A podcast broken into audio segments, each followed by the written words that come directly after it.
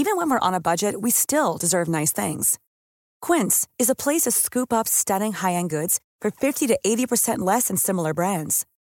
They have buttery soft cashmere sweaters starting at $50, luxurious Italian leather bags, and so much more.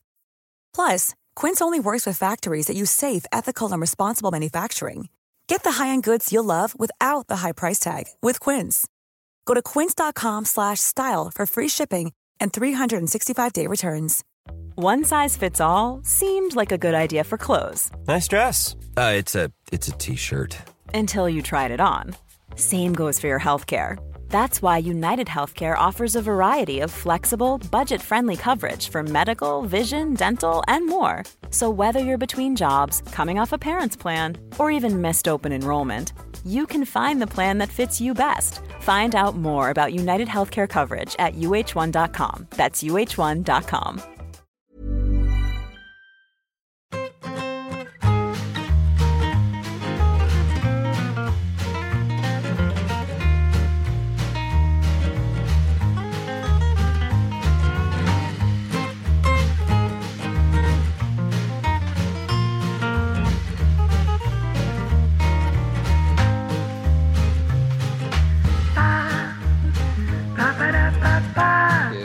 tema del negocio este de ustedes, que es una cosa que, bueno, aparte de expresar ya de, de primero, o sea, de salida, mi felicidad porque se acaba esto, que es eh, sensacional. Todavía no, te queda Tengo otro un- programa, te queda Qatar.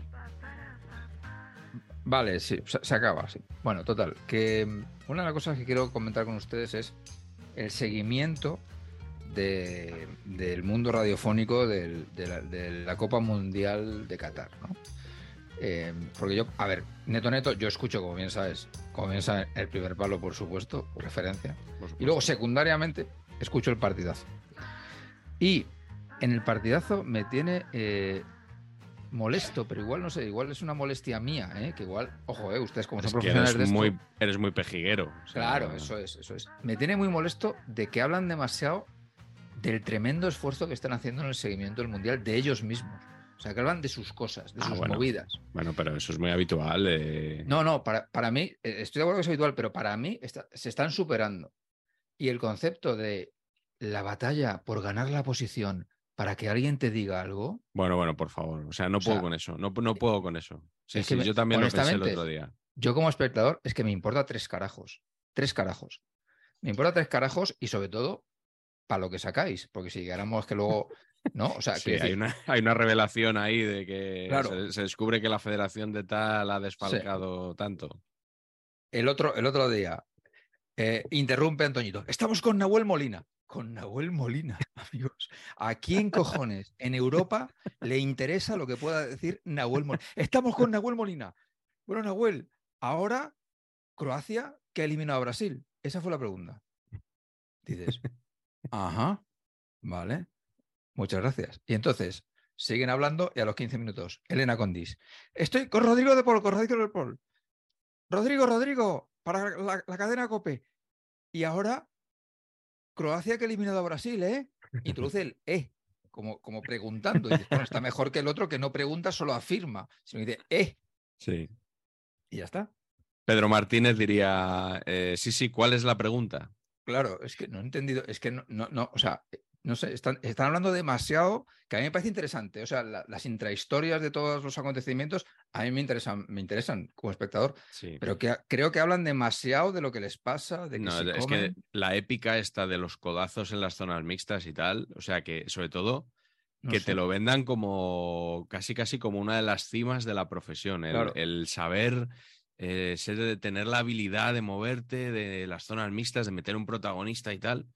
Eh, no sé, yo es una, una épica que no compro ni como, ni como espectador, como oyente en este caso, y que Mm. como periodista además me, me molesta muchísimo. O sea, yo, yo es que como mm, igual peco de señorito, pero Carleto, yo no me hice periodista para darme codazos en una zona mixta con nadie. No. Em, yo es que tengo una particular visión del periodismo en la que tampoco valoro siquiera, tampoco valoro mucho y sé que se valora mucho y alguna vez lo he hablado contigo, Miguel, pero tampoco valoro mucho al periodista que tiene agenda, por ejemplo. O sea, son Ah, cosas que bueno. me parecen. Son cosas que me parecen. O sea. Muy bueno. Pues sabes que eh, estos no, son- voy a- perdón, voy a decirlo. Lo más fácil del periodismo. Es así. O sea, tener agenda no presupone ningún conocimiento, no presupone ningún tipo de. No sé, de, de habilidad más allá de la habilidad social. Y Sí, como creo que el periodismo no es una habilidad social, sino que es otra cosa, que tiene Sí. que ver también con el conocimiento, pues lo valoro poco. Sé que es importante, Claro. pero es como si, como, como al futbolista valorarle porque lleve la camiseta metida bien por dentro. Pues sí, pues está muy bien, ¿eh? que hay que llevar la camiseta bien por dentro y tal, pero, pero hay, hay algo más, ¿no? Aparte de unos valores, creo que hay un conocimiento. Sabes que no Entonces, si en pues el lo improbable, de- en el improbable caso de que ya- nos. Perdona, que te, te pillas al último. En el improbable caso de que nos esté viendo alguno de estos periodistas que, que no distinguen streamer de streamer, eh, se, o sea, se estarán echando las manos a la cabeza diciendo, pero ¿qué dicen estos? ¿no? Porque es como la, la esencia para, para mucha gente de todas estas cosas que estamos criticando hoy. ¿no? No. Mm, Pero vamos a ver, es la esencia, pues será ahora que, que- que en la época dorada de oro del periodismo está de moda esto, porque yo no, he- no recuerdo a nadie en Radio Nacional ni en, ni en la cadena SER, eh, bueno, igual luego sí, más, ade- más adelante, cuando ya empezó la guerra esta mediática, pero no recuerdo que, que protestaran porque García les metiera el codo en la, en la Vuelta Ciclista a España, o por lo menos no era lo más importante. ¿no? No. Sí, y ya se metía el codo, evidentemente. Bueno, menudas broncas que había por ahí, ¿eh? Claro. Pero Mm. sí, bueno, si, si es que eso está en primera plana, Mm. ¿no? O sea, la rivalidad entre periodistas está en primera plana, por supuesto, ¿no? Como- Sí, gran obra maestra, sí, sí. Y en, Claro, y- y en pero- Luna pero- Nueva. pero, pero bueno, pues, pues la comedia era eso, eso, eso era la comedia. Sí, sí, sí. encerrar al encerrar al encerrar al a- a- a- encerrar a la noticia en el escritorio En el escritorio. pero pero como, como valor no no, no- no Mm. acierto a yo tampoco acierto a entender De- y incluso Así, no, así no nos va, también te digo, ¿eh? así nos va, que, que- que- que estamos eh, pidiendo dos euros por un chiste, o sea que, Eso también es verdad, ¿eh? pero bueno, más triste es robar. Bueno, sí lo que pasa es que nos enteramos que hablarlo. nos enteramos que estábamos haciendo periodismo aquí después de, de- de- de que nos pagaran, ¿no? O sea, ¿cómo es eso? Nos hemos No, yo- enterado la semana pasada, ¿no? No, yo me he enterado porque hay gente que de vez en cuando nos dice en los comentarios, esto sí que es auténtico periodismo. Ya, tío. Y yo, soy, y yo soy comunicador.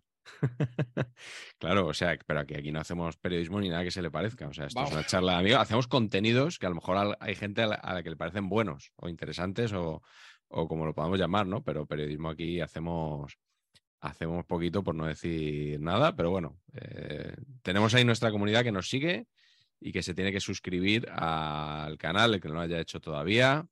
Y nos quedan ya solo dos programas de este Saber Empatar World Cup Edition. Hoy vamos con Rusia 2018, eh, año muy interesante, Patch 2018, Hombre, en el, en el que el padre de Timothy Weah, George Weah, Sí, asume la presidencia de Liberia, de Liberia. el primer balón de oro, si mal no recuerdo, de nacionalidad no europea, cuando se abrió el premio a todo el mundo. En Rusia, ya que tenemos el mundial allí, Vladimir Putin es reelegido en las elecciones presidenciales. Sí. En Brasil se celebra la segunda vuelta y gana Jair Bolsonaro y Lula da Silva entra en la cárcel de Curitiba, donde empieza a cumplir su sentencia de 12 años, que como sabemos, pues eh, ahora no está cumpliendo. En Reino Que Unido, suena, que suena como un poco cárcel de Curitiba, Sí. sí, es como el penal de Benidorm. como la de Pablo Escobar, aquella. No Sí. suena, no suena muy, muy duro.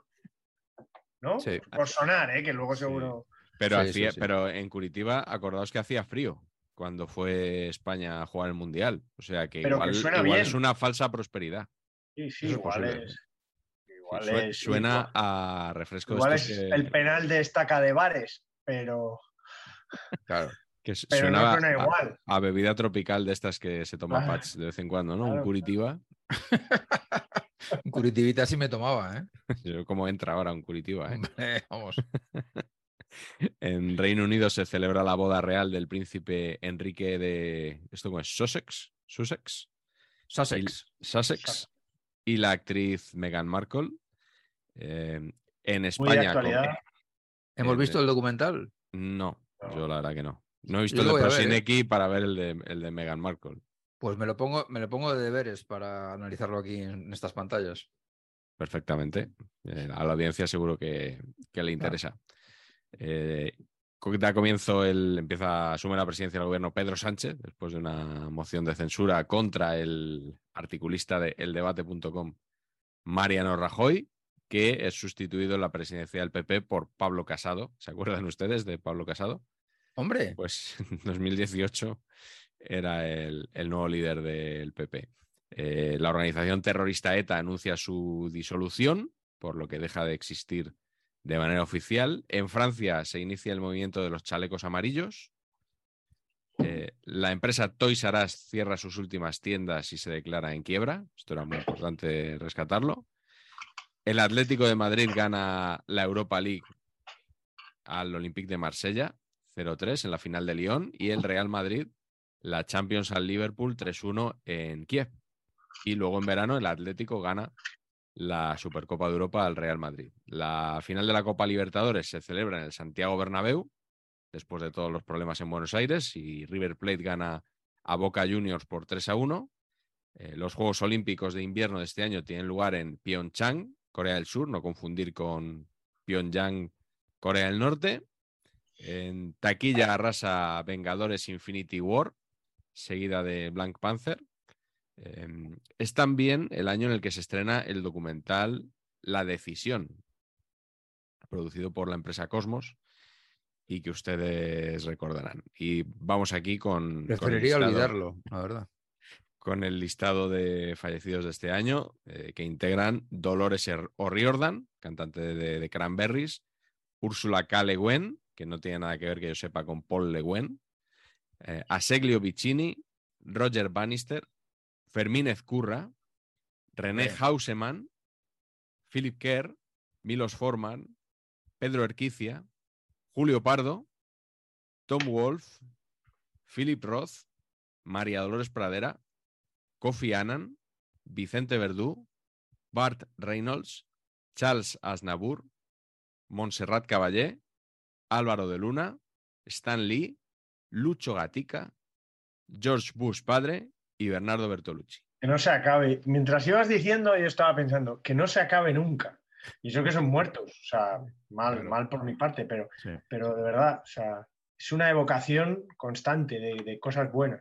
Sí, sí, sí, aquí Total. eh, así no es. lo digo irónicamente. No, no, esa es la, no, no. es la intención, es la intención de, de recordar a toda esta gente que nos dejó tan, tan diversa, tan- de tan distintos ámbitos. Y el 14 de junio tiene lugar la inauguración de la vigésimo primera edición de la Copa Mundial de Fútbol, que por primera vez se celebra en Rusia.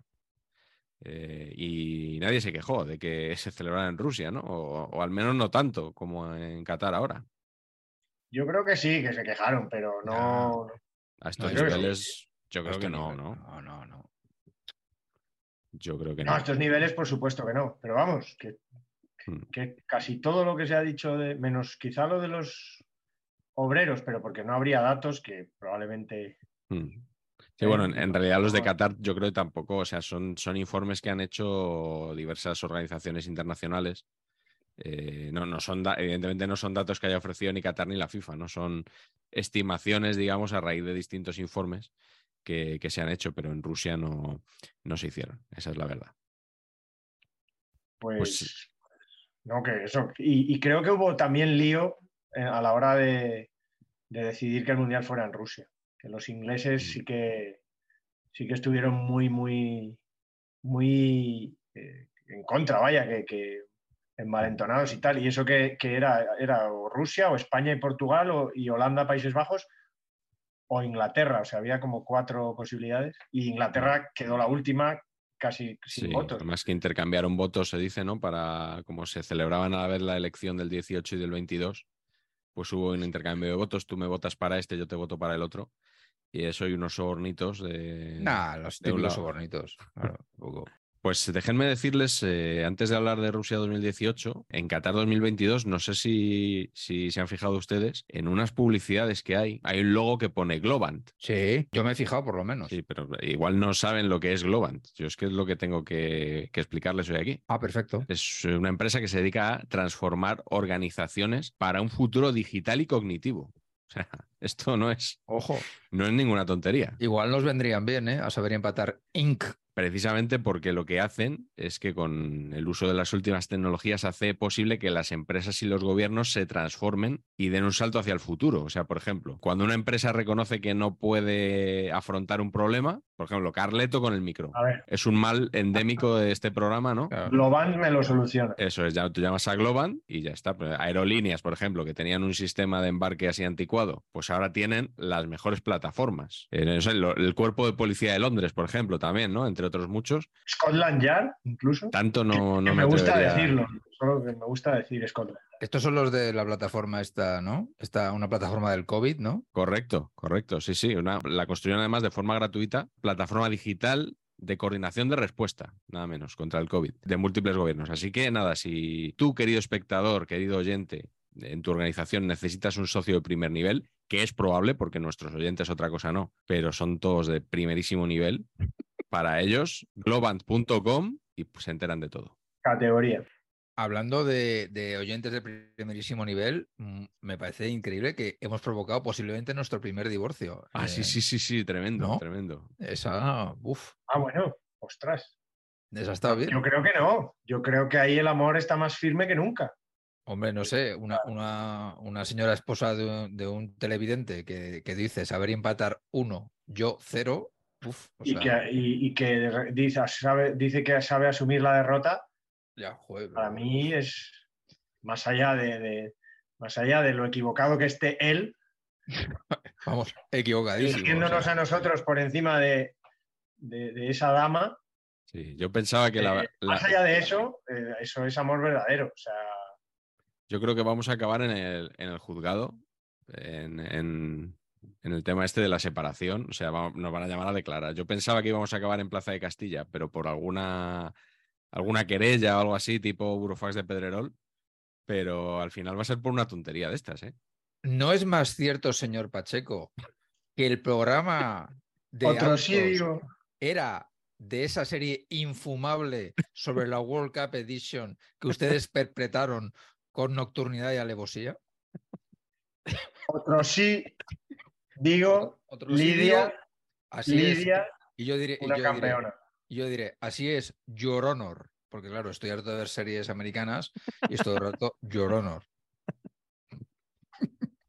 Vamos a, vamos a recibir una supina. Exacto. Me, me- Exacto. me veo contratando a Lionel Hutch para, para que nos lleve A los Lionel legales.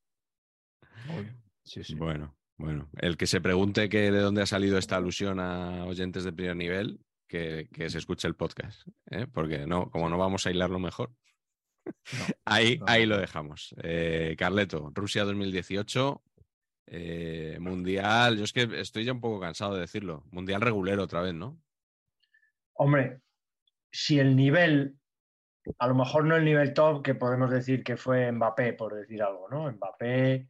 Eh, por supuesto, eh, Luka Modric, por ejemplo, Mm. o, o Courtois, ¿no? Eso podría ser tres, tres nivelazos, pero justo después de este, eh, podemos decir que estaba Cherisev, ¿no? ¿Cierto? O sea, Sí, sí. Cherisev fue una de las estrellas del Mundial, sin Mm. duda. Mm. Un hombre, como sabéis, capaz de, involuntariamente probablemente. sí, sí. Eso te iba a decir, que no fue culpa suya. Bueno, pero Bueno, un poco estuvo. sí, un poco sí. Yo creo, ahora que lo dices, sí, sí, se fue un poco de rositas de aquello, ¿no? Yo creo que él tendría que haber sabido que no podía jugar aquel partido Madrid, contra el Cádiz. eliminatoria de Copa. Sí. Pero bueno, eh, Pero eh, con todo el afecto para Cherisev, padre e hijo, que ujú. me parecen buenos futbolistas, ambos, pero bueno, que, puede ser un, nivel sobre el, que, sobre el que marcar dónde estaba este, este Rusia 2018. Mm. ¿no? sé, yo también lo recuerdo envuelto en una nebulosa bastante potente, familiar y literaria, verde, en una nebulosa verde, pero, pero lo, que sí está claro es que además España, eso, eso también nos ha marcado, yo creo. ¿no? Fue, mm. volver, volver, otra vez a la España de la Martona, a la España de la pandereta. Mm. Ah, y, anticipar la España de Doha. sí, sí, sí, total. Pero visto, visto con perspectiva, yo pienso que a pesar de que el papel pues, no perdió ningún partido y podemos hacer comparaciones deportivas de entre aquella selección y la de este año, yo sí creo que el error, no, no voy a comparar errores, porque creo que hubo muchos errores. Me parece un error, eh, a lo mejor, eh, que un entrenador eh, esté negociando a lo mejor con otro equipo sin tener claro algo. Me puede parecer un error, me puede parecer un error que el presidente del Real Madrid lo filtre a la prensa y, y necesite esa noticia para salvarse él. Me parecen errores, pero por encima de todos esos errores, destituir a un entrenador que era un buen entrenador en la selección y lo estaba haciendo bien justo antes de empezar un, mundial, me parece, me parece muy top, muy top de errores, muy top que... Sí, ni, al caso la manteca se le ocurre echar al seleccionador a 48 horas de comenzar el mundial. Por muy mal por muy mal que se hayan hecho otras cosas, que se, que se han hecho mal, seguro, estoy de acuerdo, eh, te lo comes, te lo tienes que comer. Sí, pero eh, sufrió nuestro querido Ruby, sufrió un ataque de ego y vio que mucha gente le estaban diciendo que había quedado como, bueno, pues como un pintamonas que se habían reído de él. Mucha gente son muchos periodistas. Muchos periodistas, sí, porque efectivamente. Eh, luego, de hecho, en la rueda de prensa en la que justifica el, en la que anuncia el despido de Lopetegui, justifica también su decisión diciendo, y vosotros me habéis dado la razón. Y yo esa noche escuchaba pues, algunos argumentos que me parecían muy peregrinos todos, ¿no? Mm, una vez más, yo creo que esto fue pues, lo que hablábamos el otro día en, Saber y en Qatar, ¿no? El, guerra civilismo habitual Madrid-Barça llevado a la selección. Y ahí se, pues en este caso, mm, estalló todo con, la, con el despido del, entrenador, que le hizo un flaco favor a la selección española, eh, porque se decía que iba a estar pensando en el fichaje de Neymar, recuerdo que decían. No, es que iba a estar pensando el Real Madrid que fichó a Mariano ese verano. Eh, pues es que Lopetegui iba a estar descentrado. Recuerdo también decían, es que claro, si quita a Coque, eh, ¿cómo le va a mirar Coque? sabiendo que va a ser el futuro entrenador del Madrid. Eh, o sea, como. ¿De verdad? Eso, eso sí, o como diciendo, y si, si, Jordi Alba le hace una entrada a Cristiano, ¿de parte de quién se va a poner Lopetegui y tal? Y, o sea, unas cosas que eh, son un poco. Cree el ladrón que todos son de su condición. O sea, es escasísima o nula la confianza que en nuestro país tenemos en la profesionalidad de los demás. O sea, eh, pues ¿en qué va a pensar Lopetegui o, o, Coque cuando, cuando hagan un cambio? Pues estarán pensando en el partido ese y ya, y ya está. O, te, crees que todo el mundo monta los debatitos absurdos que montas tú? Nada, son ustedes, mm, a mi entender, claro, muy injustos porque eh, esto se hizo todo porque la federación tiene unos valores. Sí, sí, bueno. El presidente de la federación tiene unos valores que incluso son más valores que los valores de la federación. Presidente de la federación vale, estoy jugando ahora, estoy haciendo una cosa que históricamente es incorrecta. Estoy eh, hablando con eventos que pasaron luego, pero claro, el presidente de la federación ha nacido en Motril, amigos. Le se le cayó su hermana encima cuando era un bebé. Hubo una fractura de pierna múltiple por, por un desvanecimiento de hermana. Claro, estas cosas no nos extraña que tomará la decisión correcta. Para mí, correctísima la actuación de Rubiales una vez más. Y que Rubiales es el peor presidente de la historia. Y tela, ¿eh? El peor. Igual cuando, se emita esto ya le ha metido a alguien en el coche que era un kilo de cocaína. Efectivamente. Porque, claro, están deseando consumar su venganza contra él. Lo que sí es verdad es que el caldo de cultivo de las, de, las fechas propiciatorias hace que haya un, lo mismo, una especie de nublado colectivo. Porque yo creo que hoy los mismos que defendían que aquello tal, yo creo que hoy te dirían, no, creo que haya muchos de los que defendían que eso es super, que hoy, mirando para atrás, digan, Eh, sí, sí, hizo fenomenal. Hizo fenomenal, Yo, totalmente. no lo creo. Sí. sí. Hombre, no si somos, es- somos no muy de sostenella y no en Mendalla ¿eh? en, en esta prensa. Cuidado, pero sí que. Se sí habrán que- olvidado un poco de, de lo que dijeron. Ah, No sé. porque Somos muy también de olvidarnos y decir otra cosa. O sea, En que- este mundial hemos tenido también la, la dis- la gran distracción del Twitch de Luis Enrique, que le quitaba una hora al día, no todos los días, pero se vendía como que eso le imposibilitaba se- conocer a los rivales. O sea, y, bueno, pues en 2018 tuvimos eh, la, la gran distracción que le trajo a, a Lopetegui el fichaje de Odriozola por el Madrid, por ejemplo. ¿no? En fin, vamos a, a meternos con el, con el Mundial. Eh, empezamos por el cartel, si, si queréis. Eh, ¿Estamos ante el mejor cartel desde los años 80? Sí. A mí sí. Yo tengo que decir que me parece un buen intento, pero que no me gusta el resultado final. Bueno, yo, yo he dicho que es el mejor, no que sea Sí, sí, sí. perfecto. A mí me gusta. A mí me es, gusta. es- han tirado por lo retro y funciona. Y no han ido de modernos como han ido los anteriores mundiales que daban pena a muchos. Sí, sí, no, está claro que, que arte de vanguardia, Lev Yashin, a mí, o sea, me- incluso la tipografía elegida muy letra set me, me- Mm. Me- me- me funciona, pero eh, por otro lado la resolución no, no me acaba de... Mm. Parece un poco de... Está un pelín en la parodia de sí misma, pero, pero, pero el intento... El Nada, intento me... adelante. Aprobado, venga, que tenemos cosas que hacer. Aprobado, siguiente. A todo esto yo ni recordaba este cartel. O sea, yo es que creo que ni No, lo vi en su día. ¿eh? Yo, yo creo que no lo vi. No me suena haberlo visto jamás este cartel. No. Lo he No, buscado claro. para, para el programa de hoy. Eh, Vale. El logo que nos parece, Bien. no, no lo acabo de entender. Yo tampoco, pero es bonito y me, me da ruso sin saber muy bien por qué. Sí, Sí, sí, sí. me da Tashkent, esa Rusia orientalizada, sí. Sí, Y esto de que ahora ¿no? todo, todo tiene que ser la copa, ¿no? Es como una... Sí. Pero que no es Rusia, ¿eh? Ya, pero bueno, la gran Rusia, yo qué sé. Ah, vale. La, Ah, madre, Tashkent. Ru- la ¿Dónde madre? Rusia. Sí. Correcto. ¿Dónde es? ¿Uzbekistán o qué es? Uzbekistán, eso es. Como, Oh, como Abduyaparo.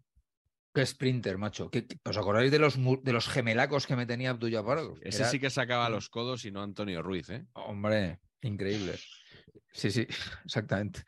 Que claro, Y- o- ojo, a Antonio Ruiz sacando los codos, ojo, ¿eh? Sí, bueno, sea, vosotros, vosotros que habéis jugado con él. El volumen de aire que se desplazara ahí, uf. Gigante. Y luego, claro, estábamos ahora diciendo que nos gusta el cartel, nos gusta el logo. eh, claro, aquí ya pinchazo. La mascota llamada Zabi Vaca, a mí me Basura, parece pero- directamente impresentable. Lamentable. Pues yo tengo que decir que a mí es de las que más me gusta. Madre mía. Uf, Pero, de pero estas, de las últimas, vamos, sin duda. La Pero más simpática, la más agradable. ¿podrías sí. explicarnos, Carleto, por favor, las gafas de. O sea, esas Las gafas, gafas de esquiador, que quiero que me analice Patch. Pero, o sea, ¿este perro es esquiador o es futbolista o qué es? Es Edgar Davids en, en perro, pero claro, eh, no, no veo, no veo la conexión, ¿no? Tampoco. No, ninguna. ¿Y, y- y gafas, Patch? ¿Tú tienes algunas así? Sí, para jugar al básquet precisamente tengo. Ah, ¿tienes, ¿tienes gafas de estas de Karina Abdul-Jabbar? Sí, me hice para jugar y no tener que ponerme lentillas Mm. a veces entrenando. Pero siempre, siempre que juego, juego con lentillas. ¿Te las podrías poner un día para el programa? No. Bueno, lo he, lo he intentado. La, la mascota, de todas formas. a mí me parece simpática. No, no, no, No, no, no hablo ya de, de- de esta, con- de, de Zabivaca. O sea, eh, la mascota. Sabes que venimos de las de 2000, las de Corea y Japón, aquello que parecía que te electrocu- se habían electrocutado. Bueno, Ya. eso, son, die- eso es 16 años antes, pero bueno, sí. Eh, la- a donde yo voy es que Claro. la, la mascota actualmente, y lo estamos viendo en Qatar, Nada, no tiene ningún peso, no aparece Ninguno. en ningún sitio. en ningún lado. O sea, la mascota solo sirve para que la comentemos aquí y para Sí. meterla en el álbum de Panini Y en el desfile inaugural. y en el desfile. Que además en el álbum de Panini son dos cromos la mascota. Claro, Eso es un, eso es un O sea, Leo Messi, un cromo. Mbappé, un cromo. Eh, el 11 de, de Brasil, un cromo. La, la mascota, dos cromos. O sea, eso. Chicos, yo si hubiera ido a este mundial a poner los codos ahí en, en- La zona mixta. en la zona mixta, Claro. le hubiera traído un peluche a, a mi hijo Alejandro, a mi hijo pequeño, Sí. y estaría encantadísimo. Me parece un- una mascota muy de peluche. No sé, la de Alemania era una especie de león ahí, una cosa Sí, horrorosa. goleo. que daba Tengo, miedo. tengo el peluche, lo saqué en su día. Sí, Eh, sí, el sí. armadillo este, el armadillo, no me Bueno, digáis, bueno, este. Es, este es simpático. Fuleco. Yo sí le veo, le veo cierto. A ver, es, normal y corriente, no tiene nada, no tiene nada original, pero Hombre, dentro eh, de no ser original, El otro día dijo, dijo alguien en los comentarios, es que a Marañón no le gusta ninguna mascota, todas las critica. Y justo va a defender la indefendible. O sea, Es indefendible, sí. Bueno. línea clara además en el trazo. Muy- estoy a favor, en serio, me parece, me parece, me parece mono, me parece muy mono. bueno. Y simpático. oye, eh, Y, y- y- y sí que me, ha- me han gustado muchas, desde, sí. Desde la del Mundial 86, Piqué a Naranjito, joder, sí, sí. Bueno, canción, canción oficial del Mundial, Carleto. Estaba por ahí el señor Will Smith antes de, dedi- de dedicarse a bofetear cómicos, ¿no? Es una cosa, un rollo entre latino y custurica absolutamente infame, la de Nicky Jam. Empieza el tema raperillo y, Flojo, y flojo. Will Smith, y Will Smith está ahí, bueno, que tenía que pasar, pero vamos, que, que es un desastre. De hecho, no, no nos, acor- no nos acordamos ninguno, seguro, yo No, me acordaba. No, ¿eh? no, no. no. Yo no. Ya te digo yo que no. Pues eh, Mundial, 32 selecciones, como ya sabemos. Debutan Islandia y Panamá. Creo que Islandia, además, el, el país de menor población en jugar un, un Mundial. Puede ser. ¿Qatar le ha superado? ¿Puede ser? Pues yo creo que Qatar tiene 2 millones, ¿no? De habitantes. Ah, pues pensaba que tenía menos. Y Vale, vale. e Islandia tiene 300.000, ¿no? Sí, sí, sí. 300.000. Em, debutan, como digo, estas dos eh, selecciones. Didier Deschamps se une al grupo de los campeones como jugadores y entrenadores, donde ya estaban Zagalo y Beckenbauer. Eh, y tenemos la incorporación del VAR eh, aquí. Eh, luego, a la temporada siguiente, comenzó a usarse también en la liga. Y la incorporación del VAR trajo también el récord de penaltis. Eh, 29 penaltis, 11 más que, que el récord anterior. Eh, imagino que ya estaría por ahí Mateu Laoz, ¿no? Que explicaría también un poco todo esto, Patch, Sí, es muy posible. Toño. Toño. Y, y bueno, primer, así a título anecdótico, primer mundial que se disputa en dos continentes, ¿no? Dado que Rusia está en, tiene parte europea y parte asiática. Y mm, Ekaterimburgo, ¿no? Es, que está más allá de los Urales. eso es, Ekaterimburgo. donde se jugó. Ah, Es bonito eso, hombre. Y es la primera vez de Europa Oriental, ¿no? Que, joder, ni Hungría, países futbolísticos muy importantes, ¿no? Ni Yugoslavia, ni Hungría, nunca habían organizado nada, pues Rusia... Mm. Es verdad que a pesar de la política, joder, Rusia como entidad abstracta, en abstracto, merecía, merecía algo así, ¿no? Pero vaya. Pues eh, la selección española, eh, vamos a leer la convocatoria, como, no- como nos pidieron. España eh, viajó con De Gea, Kepa, Reina como porteros. defensas Carvajal, Odriozola, Piqué, Sergio Ramos, Monreal, Jordi Alba, Nacho, Azpilicueta. Eh, centro del campo, Busquets, Iniesta, Coque Resurrección, Saúl, Tiago e Isco. Muy del gusto de, de Patch esta línea. Y como delanteros, Marco Asensio Silva, Rodrigo Moreno, Lucas Vázquez, Yago Aspas y Diego Costa. Eh, ya sabemos que comenzó eh, Lopetegui como seleccionador, eh, la expedición, y luego Fernando Hierro fue quien se hizo cargo del equipo durante esos cuatro partidos, que empezamos empatando a tres con Portugal, un partido que a mí me gustó, recuerdo. Eh, para lo que yo Sí. esperaba de España, creo que estuvo bien. Portugal era un rival complicado. Hizo Cristiano Ronaldo un triplete, además marcó a los cuatro minutos y España eh, se repuso. Marcó dos goles Diego Costa y uno Nacho. Eh, luego ya la cosa fue un poquito peor contra Irán, que ganamos 0-1, sufriendo mucho. Y nos metimos en octavos de final empatando contra Marruecos. Con lo cual, llevamos dos partidos sin ganar a Marruecos. Empatando de milagro, ¿no? Empatando en, el, en el 91 con un gol de aspas. Había marcado Isco. eh, pues fue 2 a 2 y luego la eliminación contra Rusia. Y hubo gol- VAR, ¿no? Y hubo VAR, efectivamente, y, y se portó bien con nosotros el VAR. Eh, y luego la eliminación en octavos de final contra Rusia por penaltis. Había marcado Ignashevich en propia meta y eh, luego empató. Rusia de penalti, eh, un penalti que cometió Gerard Piqué. Y en la tanda de penaltis fallaron Coque y Yago Aspas y nos volvimos para casa. Pero bueno, yo vi, vi esta tanda como vi la del otro día, o sea, sin ninguna tensión porque estaba seguro de que nos volvíamos para casa. Un mundial eh, muy amargo, la verdad, yo lo recuerdo muy amargo. Sí, porque yo creo que teníamos mejor equipo que en este, por ejemplo. O sea, yo miro la convocatoria y es verdad que igual estaban pasados, no era ya su momento, pero joder. Es que incluso yo he sido siempre contra viento y marea y contra la propia realidad, que lo, de- que lo ha desmentido constantemente, a pesar de que hizo tres goles en este mundial, de que Diego Costa no ha funcionado en la selección española. A mí es un ju- jugador que me encantaba y que y yo pedía en la selección siempre y, y Yago y no sé, incluso Rodrigo, que es un, medio, un delantero mediano, me parece que está en la media de lo que ha ido este, en, este, en este torneo. Y tenías a Iniesta, a Silva, a Busquets cuatro años más joven, esos tres ya, y no sé, incluso Isco todavía nos engañaba por aquella época. Y atrás Piqué y Sergio Ramos, ¿no? Atrás Piqué, Sergio Ramos, Jordi Alba, no sé. Es mejor, sí, sí, mejor. Sí, sí, mejor equipo, sin duda. Y mejor, y mejor portero. Bueno, eh, el Mundial de De Gea fue absolutamente lamentable. ¿eh? Vale, pero yo hablo de portero desde el punto de vista teórico. O sea, para mí el De Ah, Gea de ese, de ese- Te- de ese- teoría- teoría no te digo que no. Claro, desde el, de, el, el De Gea de ese tiempo era muchísimo mejor que el Unai Simón de ahora, salvo en el Mundial, que efectivamente De Gea estuvo fatal. Vale, correcto. Igual hasta Kepa es mejor que Unai.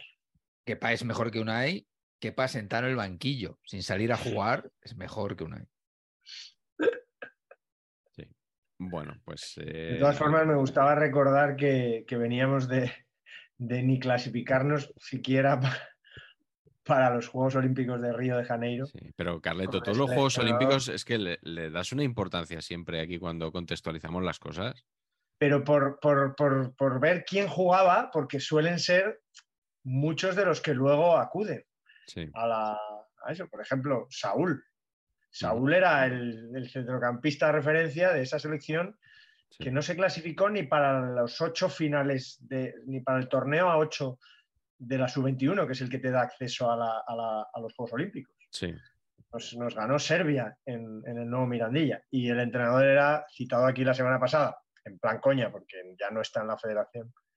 Era Sí. el señor Albert Celades, Mm.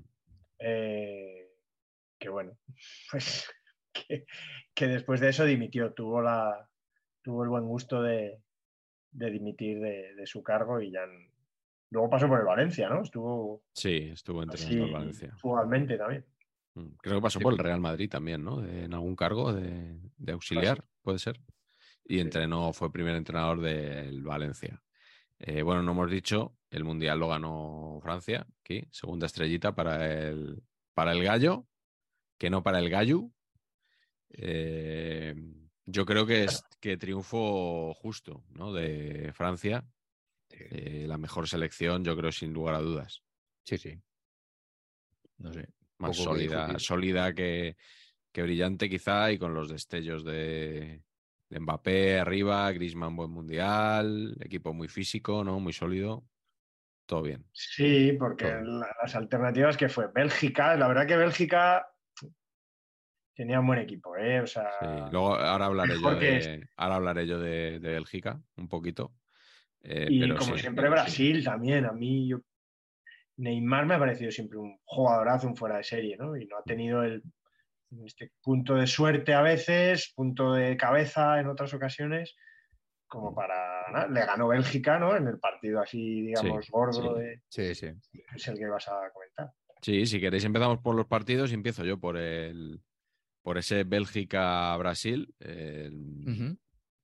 yo creo que Bélgica ha sido la gran selección de los panenquitas en la última década, porque ahora no, ahora ya se hizo muy mainstream, pero al principio como que había que ser un poquito experto en fútbol internacional para conocer a algunos jugadores, ¿no? Que de aquí y de allá que estaban en Bélgica. Y, y, al final su, o sea, de todo lo que prometían, todo, todo, todo lo que prometían, lo único que han conseguido es el tercer puesto en este mundial, que, no es poca cosa, ¿eh? ser tercero en un mundial siendo un, un pequeño estado europeo, eh, pero eh, sobre todo su gran partido, su gran noche fue este partido en Kazán contra Brasil, esta, esta victoria por, por 2 a 1. Eh, yo recuerdo que, bueno, se, se adelanta Bélgica, se pone 0-2, marca, se mete un gol en propia puerta a Brasil en un córner, Fernandinho, y luego. De Bruyne mete un tiro fantástico desde la frontal, un tiro cruzado, que entra pegadito al palo y se pone 0-2. Y bueno, yo creo que a Brasil esto le coge con el pie cambiado. Y luego hay que ver lo que aprieta Brasil. O sea, este partido apretó muchísimo, pero muchísimo, muchísimo. Courtois, eh, que yo creo que estaba ahí en, en, una época que le habíamos perdido un poco de vista y cuando pues estaba en el Chelsea y cuando le veíamos, recuerdo una eliminatoria de Champions contra el Barça que no estaba muy bien, no estuvo muy bien, parecía como que se había quedado un poco estancado. Sí, sí, sí. Pues en este partido fue alucinante, o sea, paró todo menos, menos un gol de, de, ¿cómo era? Renato Augusto. Eh, Renato, ¿no? Que estos jugadores brasileños que salen de vez en cuando con nombre de emperador. Sí. Eh, pero hizo unas paradas, hizo una parada sobre todo, un, un disparo de Neymar que pega en, en Fellaini y sale muy alto y mete, mete una mano casi a la altura del larguero y la saca por arriba. Esa parada es impresionante. Es de, bueno, que el, el, que no la recuerde, por favor, que la vea porque, porque es, es alucinante esa, esa, parada. Y bueno, est estaba Eden Hazard también cuando nos parecía que era, que era, bueno, yo creo que era un jugadorazo en esa época, que luego ya se, se vino abajo. Estaba De Bruyne, estaba ahí Company en defensa, estaban los clásicos, eh, pues eso, sí. Fellaini, Bitzel, o sea, mm, Lukaku, yo creo que fue un poco el momento de los panenquitas decir teníamos razón. Eh, fue aquella noche, ¿no? Lo que... Luego eh, les había echado Gales de la Eurocopa anterior, en este Mundial no han hecho nada. O sea, realmente creo que, que esa fue la gran noche del fútbol belga en mucho tiempo. Y, y Brasil, una vez más, pues topándose con un europeo que en cuartos de final le manda para casa, como viene sucediendo, pues eh, menos la semifinal que jugaron en 2014. Eh, a Brasil es que se le están resistiendo incluso las semifinales en los últimos mundiales. ¿eh? Sí. Es tremendo esto. Eh. Bueno, este ha, sido, este ha sido mi primer partido. Enhorabuena. no, pero es verdad que, joder, no sé, yo, yo me da pena, o sea, me, me, extraña porque Neymar es el prototipo de futbolista al que yo critico mucho, que no es profesional, que, sí.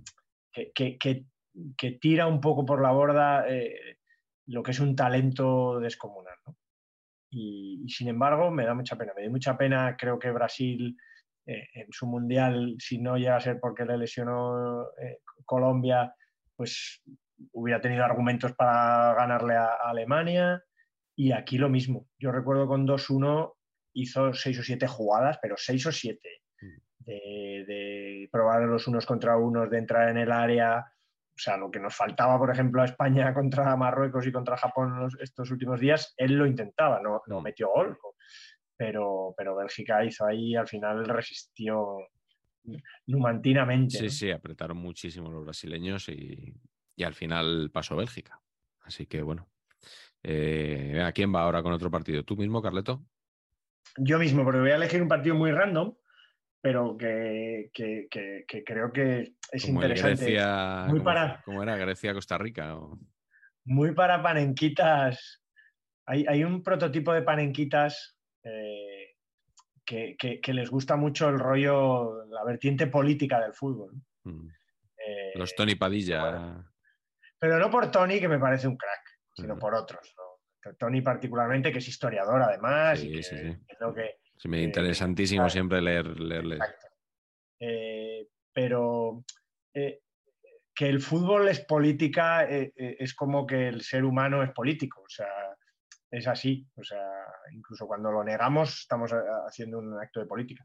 Otra cosa es que el fútbol sea solo política, ¿no? Entonces, contra eso yo, pues yo, estaré siempre, pero, pero está claro que, que, estos momentos, estos pequeños momentos son muy interesantes geopolíticamente o estratégicamente. Entonces, que toca Serbia-Suiza y hay dos futbolistas sobre todo que uno por haber nacido llegó a nacer en, en, Kosovo, que antes era Yugoslavia, con lo cual pues ya el lío está, Yugoslavia por supuesto Serbia, eh, pues ya está el lío, el lío armado y, el otro que Shaka que no había nacido ahí, pero sus padres sí, y, los dos pues acabaron en Basilea, ¿no? Shaka de nacimiento y Shakiri, eh, porque fueron sus padres allí y el que había nacido en, Yugoslavia, eh, pues bueno, eh, Shakiri, no era colombiano.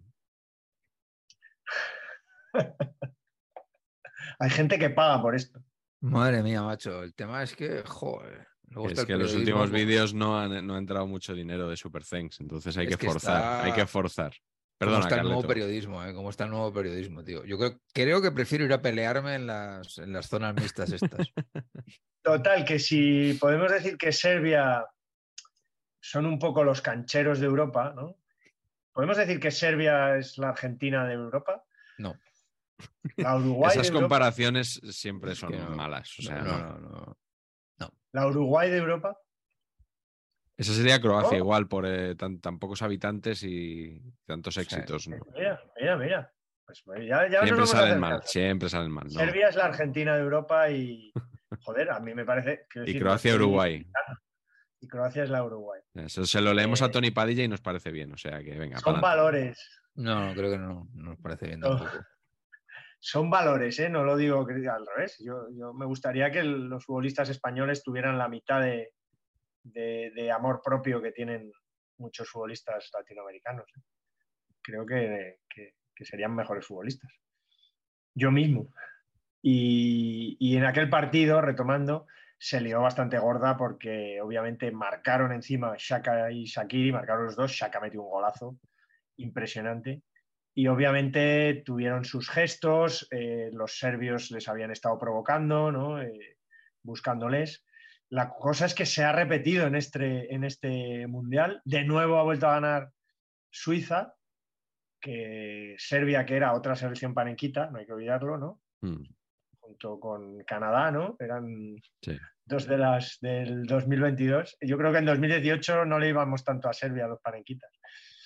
Pero la cosa es que ese partido ha quedado como, bueno, como, como una pequeña batalla de, del mundial que, que, acabó que acabaron ganando los, los discos, ¿no? los, que, los que salieron y, la gran Serbia pues sigue sin estar. España seguimos sin reconocer a Kosovo, ¿no? Somos los únicos. Territorio de Kosovo, creo que, que decimos. Sí, sí. Me parece que somos los únicos. Bueno, pues oye, sobre todo a, esa pareja que ya los habíamos recordado por su naming, a Shakiri y a Shaka, mm. que, se lo merecen. y, es un partido que ha quedado ahí y que por lo menos ha tenido eco, fíjate, cuatro años después ha seguido teniendo eco. No hemos contado la historia de los hermanos Boateng, algún día la contaremos para que se sepa, pero bueno, por lo menos hemos contado aquí lo de lo de Shaka. Que, Pats, eh, vamos con tu primer partido de Rusia 2018. Pues el primer partido que me hizo gracia es el Argentina-Islandia, mitiquísimo, ¿no? Porque Otra cosa, de, vamos todos con Islandia, que madre mía, la selección revelación, cuatro gatos, ¿cómo es posible? Qué maravilla. Y bueno, la verdad es que este encuentro fue pues intentarlo todo Argentina y que, y que no y que no, no había manera. Y ojo, a mí Islandia me parecía una cosa más que jugaban mejor de lo que se decía, que era más compacto, a mí me interesaba más lo que, lo que proponían. Agüero mete el gol de siempre, el, gol de Agüero clásico de qué jugador de fútbol era Agüero, ¿eh? o sea, yo he sido hiper fan del Kun, me parece un jugador extraordinario. Hay que decir siempre eh, centro de gravedad bajo. Neto, neto, culo a ras de suelo y eh, tremendísimo. Y he leído que, que, era el primer gol que metía en un mundial, de eso no me acordaba. O sea, que los otros dos que había jugado no había, no había metido. Metió aquí. Luego, eh, em, empata Finn Bogason, delantero de acrisolada calidad. de la Real.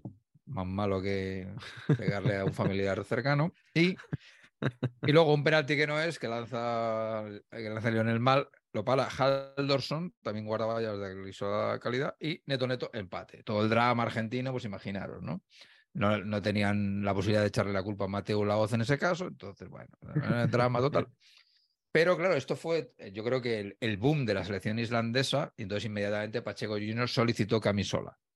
Pero se agotaron, o sea, no habían, claro, no, no habían previsto la demanda y me costó encontrar la camiseta, ni se sabe.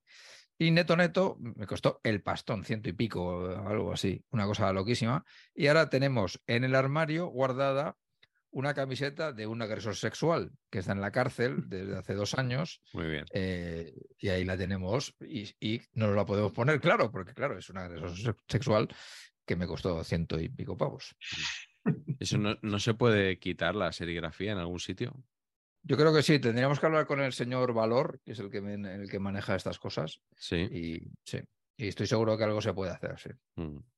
Pues eh, si te enteras, avísame para la que me regalaron a mí en, ah, sí. en, el Mundial 2006, que pone el nombre de un fabricante de productos electrónicos. Correcto. Y, ya quitamos dos, a ver si nos dan dos por uno. Eh, bueno, pues voy yo con mi segundo partido, si os parece que es el mítico Argentina-Francia, que acabó con un marcador de 4 a 3 favorable a, a, la, a la postre campeona del mundo. Sí y que fue un partidazo tremendo, también en Kazán, ¿vale? dos partidazos vieron en, en Kazán, eh, partido con alternativas, con golazos y sobre todo con una carrera de Mbappé eh, que da origen al, al 1-0 porque acaba en penalti, que marca Griezmann, pero sobre todo esa carrera, yo recuerdo de, de que a mí en el momento me impresionó. O sea, a ver, Mbappé no le teníamos tan visto como ahora. Sabíamos, ya lo había fichado el PSG un año antes, había jugado contra el Madrid en la Champions, sabíamos que era un jugador que pintaba muy bien, pero 19, años. 19 añitos, o sea, verle coger ese balón y pegarse esa carrera entre un montón de argentinos que no podían alcanzarlo, a mí me pareció, me pareció un momentazo del Mundial. Y luego hubo golazos en el partido, porque Pavard mete el, el gol, aquel, la volea aquella con el cuerpo totalmente inclinado que la pega mordida y va el balón, entra pegadito al palo también. Di María mete un zurriagazo eh, desde lejos. O sea, hubo alternativas, empezó ganando Francia, remontó Argentina, luego Francia otra vez. A corto distancias el Kun precisamente. Eh, no sé, me, pareció un, partidazo. Fue la eliminación de Argentina, que lo había pasado mal para, para pasar el grupo y le tocó Francia, nada menos, ¿no? Argentina venía de un grupo con, con Croacia, si mal no recuerdo, Carleto que ahora se van a enfrentar, o bueno, cuando, cuidado, cuando se emita este programa, ya se habrán dirimido las, ah. las semifinales de la Copa del Mundo, pero en, aquel duelo Croacia ganó 2-0 a... Eh, perdón, 3-0. 3-0, ¿no? 3-0, 3-0 Argentina. Y. Un golazo, Modric. Sí, a lo mejor estoy hablando de aquí, de un Argentina-Francia, y resulta que el próximo domingo tenemos una Argentina-Francia, que es la final por la que nosotros apostamos en, el, en Saber y en Qatar, que hicimos el sábado. Es que, es eso, ¿no? Lo que comentamos el otro día, que Argentina tenía eh, venganzas por todos sitios, ¿no? Sí. Francia, con, Croacia, con Inglaterra, por supuesto, ya ah. solo la guerra, ¿no? Eso es una guerra, así que sí. Sí, sí, pues, eh, pues partidazo y dos goles de Mbappé. O sea, aparte de la carrerita que, que he comentado, luego es que Mbappé mete los dos últimos goles de, Francia. Ah, y, el gol de, no sé si recordáis el gol de Mercado para Argentina. Fue de rebote. Sí, que me, mete la pierna como para, para intentar controlar el balón y, no lo consigue, pero marca gol. O sea, con, el, control fallido, con lo cual mejor todavía. El de Pavar fue el gol del Mundial, ¿no? Puede ser, ¿os gustó? Sí, para mí fue el gol del Mundial. Sí, seguramente. María metió un golazo también, pero. Sí, pues puede, puede ser. Em, Carleto, ¿tú cuál es tu segundo partido? Pues voy con un partido que me va a servir para eh, pinchar un poquito a Patch, ya que estamos acabando, Bueno, Sí, y cabe. hacer un repaso, y- un pequeño repaso histórico del Mundial dentro de esta sección nada más. Ok.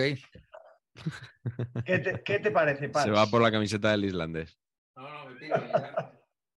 Y ya te quedas. Me, me mandáis aquí al WhatsApp lo que queráis y ya. ¿eh?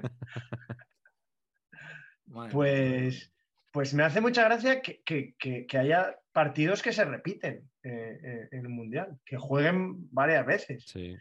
Eh, y el Bélgica-Inglaterra eh, se jugó dos veces en este Mundial. El Mm. primero en la fase de grupos, que ganó, que ganó Bélgica. Yo creo que fue un, partido más igualado, pero, pero, pero la verdad es que, que- que eso, que, que- que- que no deja de sorprenderme que después, a pesar de que lo- eso fue un golazo de Januzaj, el exjugador de la Real. eh, Jugador del Sevilla. Eso es. Ex, ¿no? He dicho ex de la Real. sí. Sí, pero que Ahora digo está en Sevilla, eso es que no me acordaba. Sevilla, Es que, no me quieren- acordaba. Se lo quieren ventilar ahora, ¿eh? Se lo quieren sacar de en medio. Es un poco exasperante ese futbolista, de todas maneras. Sí, a mí me, a mí me parece eh, totalmente. Es el típico jugador que esperas que vaya, vaya a pasar cosas y no pasan nunca. No sé. Y bueno, le hizo un golazo a Inglaterra y luego les tocó jugar el, el partido de la basura, el partido del tercer y cuarto puesto. Que yo tengo que decir que a mí me suele gustar ese partido. Porque suele ser, los equipos juegan mucho más alegres, juegan, no juegan a, a- especular, ni, ni- ni les importa mucho el resultado y suelen salir partidos buenos. Y, y ahí volvió a ganar Bélgica con goles de Menier y el otro Hazard. No su hermano, sino el otro. O sea, El, el, el, Ed- el Eden Hazard de antes, quieres decir. exacto. El, el otro Eden Hazard. Y bueno, que tiene varios hermanos, ¿no? Son dos, ¿no? Hasta, son dos hermanos los que son futbolistas. Pero bueno, el bueno es Torgen. ¿no? Ahora sí. Pero que me voy. Que, que- que esto me sirve para recordar que ha habido otras cinco veces, ¿eh, Patch? Interesantísimo dato. Otras cinco veces que se, ha que se ha repetido partido en los mundiales. Y esta es la única vez, no, perdón, y, y iba a decir que solo una vez ha pasado que haya cambiado el signo de los resultados. O sea, ¿Ah, sí? que siempre ha Ah, es habido el, el. Hungría-Alemania, ¿puede ser? Es- el, el más, el primero fue en el Hungría 8, RFA, Alemania Federal 3, en el Mundial Claro, de Suiza 54, que luego la final fue el milagro de Berna, la sorpresa. Sí. Luego en, Checoslovak- en, en Chile 62, Brasil y Checoslovaquia, que era un equipazo de Checoslovaquia, empataron a cero en la fase de grupos en el grupo de España Sí, y perdió Checoslovaquia 3-1 la final. al final. Mm. Luego Polonia e Italia en el 82 jugaron en la fase de grupos en Galicia, empate a cero, por supuesto, y ganó 2-0 la semifinal eh, eh, Italia. Italia-Polonia en, en- en España. Un Suecia-Brasil en el 94 que empataron a unos en el grupo y luego ganó 1-0 Brasil en semis. Y Brasil-Turquía, que en la fase de grupos ganó 2-1 Brasil En, y en la 2002, semi en- volvió a ganar. en 2002. Corea y Japón. Sí. Y en la semi volvió a ganar Brasil 1-0. Así que esta es la sexta vez, esta fue la sexta vez que se había repetido un partido dentro del Mundial, que es una cosa que no deja de ser. Bueno, es es Curioso. sí. Ahora con el actual sistema de 32 equipos, eh, para que un para que se vuelva a repetir, para que se repita, mejor dicho, un partido, eh, tendré tiene que ser o en la final o en el partido por el tercer puesto, porque se clasifican dos por grupo y va cada uno por una parte A un del lado, cuadro. claro. Con lo cual ya no Sí, puede sí. haber semifinales, tiene que ser siempre en uno de estos dos partidos. Y luego hay un caso muy curioso que es la, la Eurocopa 2004, donde también se repitió un partido. Esto ya lo comentaremos, Patch, cuando hagamos el serial de las Eurocopas. Sí, Pero fue el partido inaugural y la final fue el mismo partido, fue un Grecia-Portugal.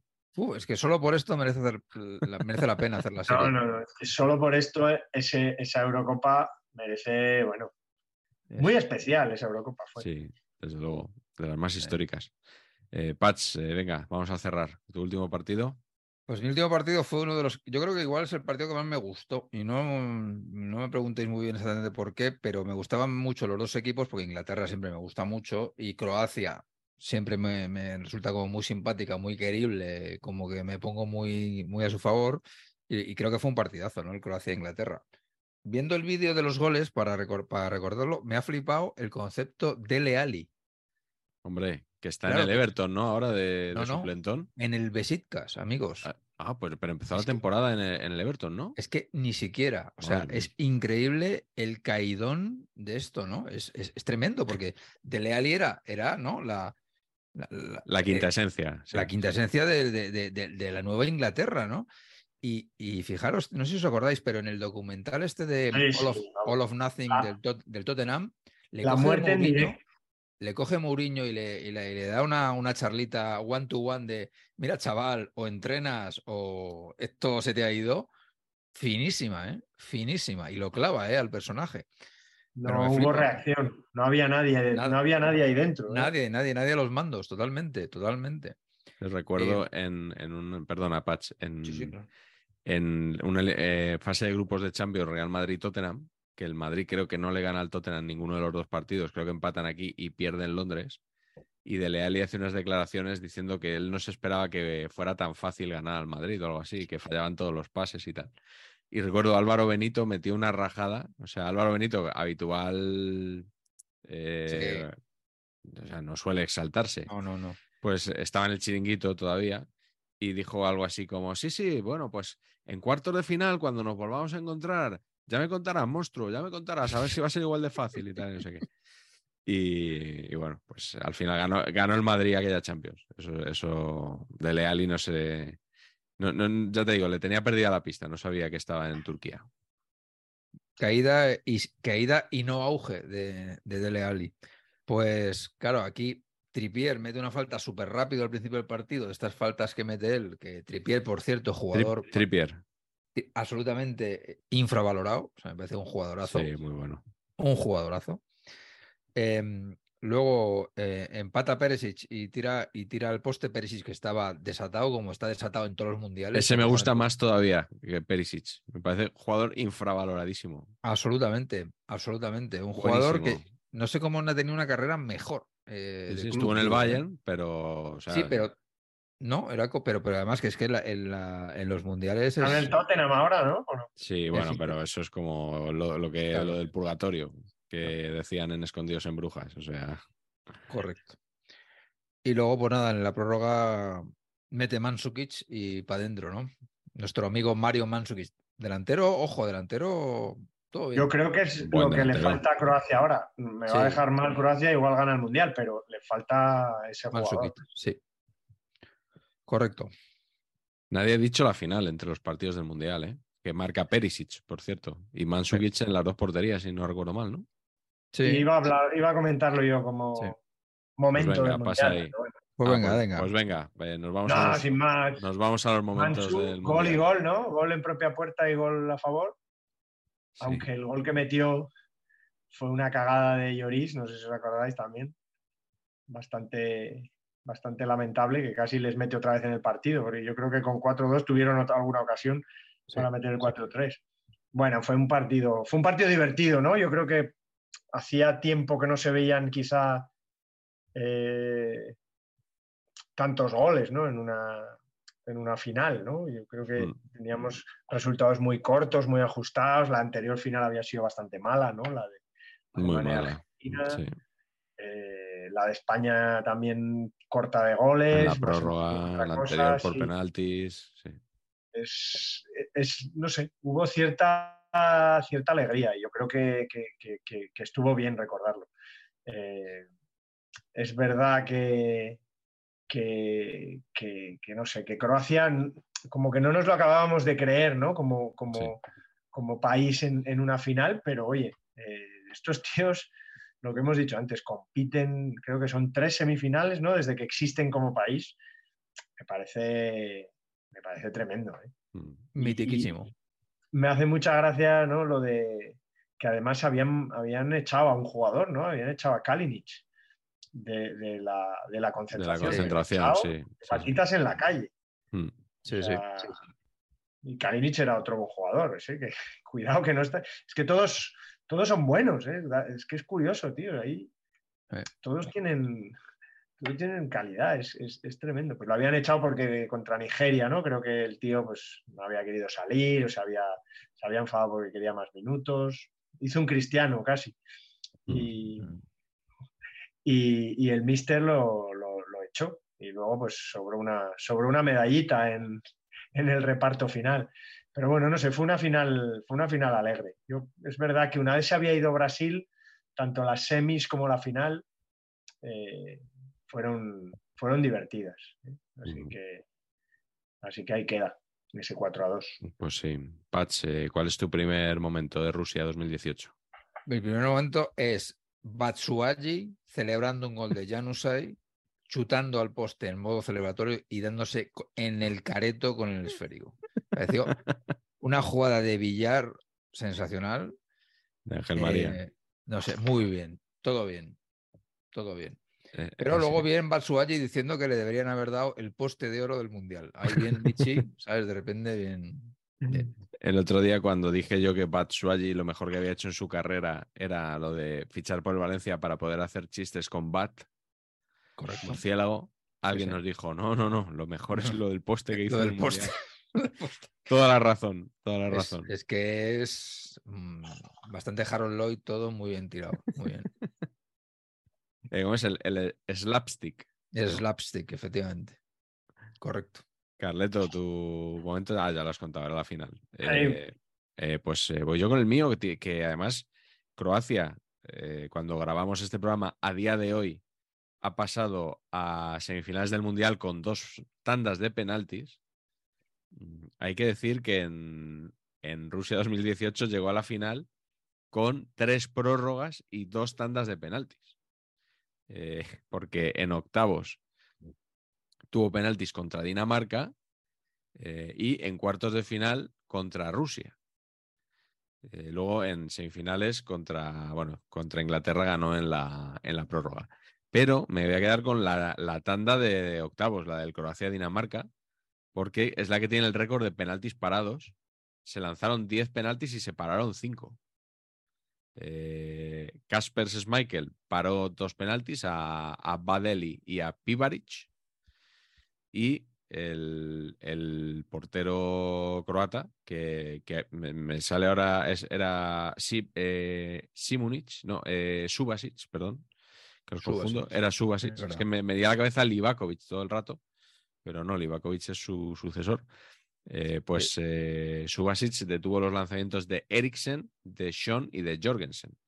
Eh, bueno, fue, un- fue una tanda histórica. Y luego en cuartos, no sé si paró dos aquí. mm, no- Sé que Rusia falló dos, pero no tengo controlado si los paró.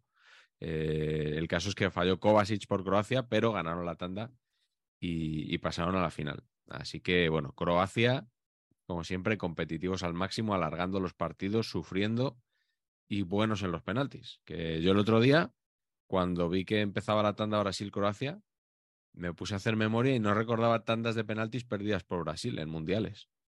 Eh, no sé si a vosotros se os viene alguna a la cabeza. No. Yo, yo recuerdo que una vez me dijo un compañero de redacción hace mucho, decía, Brasil nunca pierde en penaltis. Y a lo mejor en alguna Copa América han perdido alguna tanda o algo así, pero yo desde luego no recordaba hasta el otro día que hubieran perdido ninguna. O sea que Croacia nunca pierde en penaltis. Y creo que en este mundial Inglaterra, ¿no? Fue la primera que ganó con Colombia. Inglaterra siempre ha pasado por ser ¿no? una selección que siempre la caga, como España, en los, en los penaltis. Ah, sí, sí, es verdad. Las tandas de. Inglaterra son para verlas, ¿eh? Sí, sí, sí, sí, vamos. Menos contra nosotros. O sea, ahí sí que Claro, loser ahí. contra loser en la Eurocopa. Claro, es claro. Sí. Oye, ahora que he dicho Croacia nunca pierde en penaltis, ¿qué os apostáis a que cuando esto se publique han perdido la semifinal por penaltis? Va- vamos, eso es un uno en la quiniela. probable. Eso es un uno en la quiniela, vamos. Quality sleep is essential. That's why the Sleep Number Smart Bed is designed for your ever evolving sleep needs. Need a bed that's firmer or softer on either side? Helps you sleep at a comfortable temperature? Sleep Number Smart Beds let you individualize your comfort so you sleep better together. JD Power ranks Sleep Number number 1 in customer satisfaction with mattresses purchased in-store. And now, save 50% on the Sleep Number limited edition Smart Bed for a limited time. For JD Power 2023 award information, visit jdpower.com/awards. Only at a Sleep Number store or sleepnumber.com. Bueno, es vuestro segundo momento del Mundial.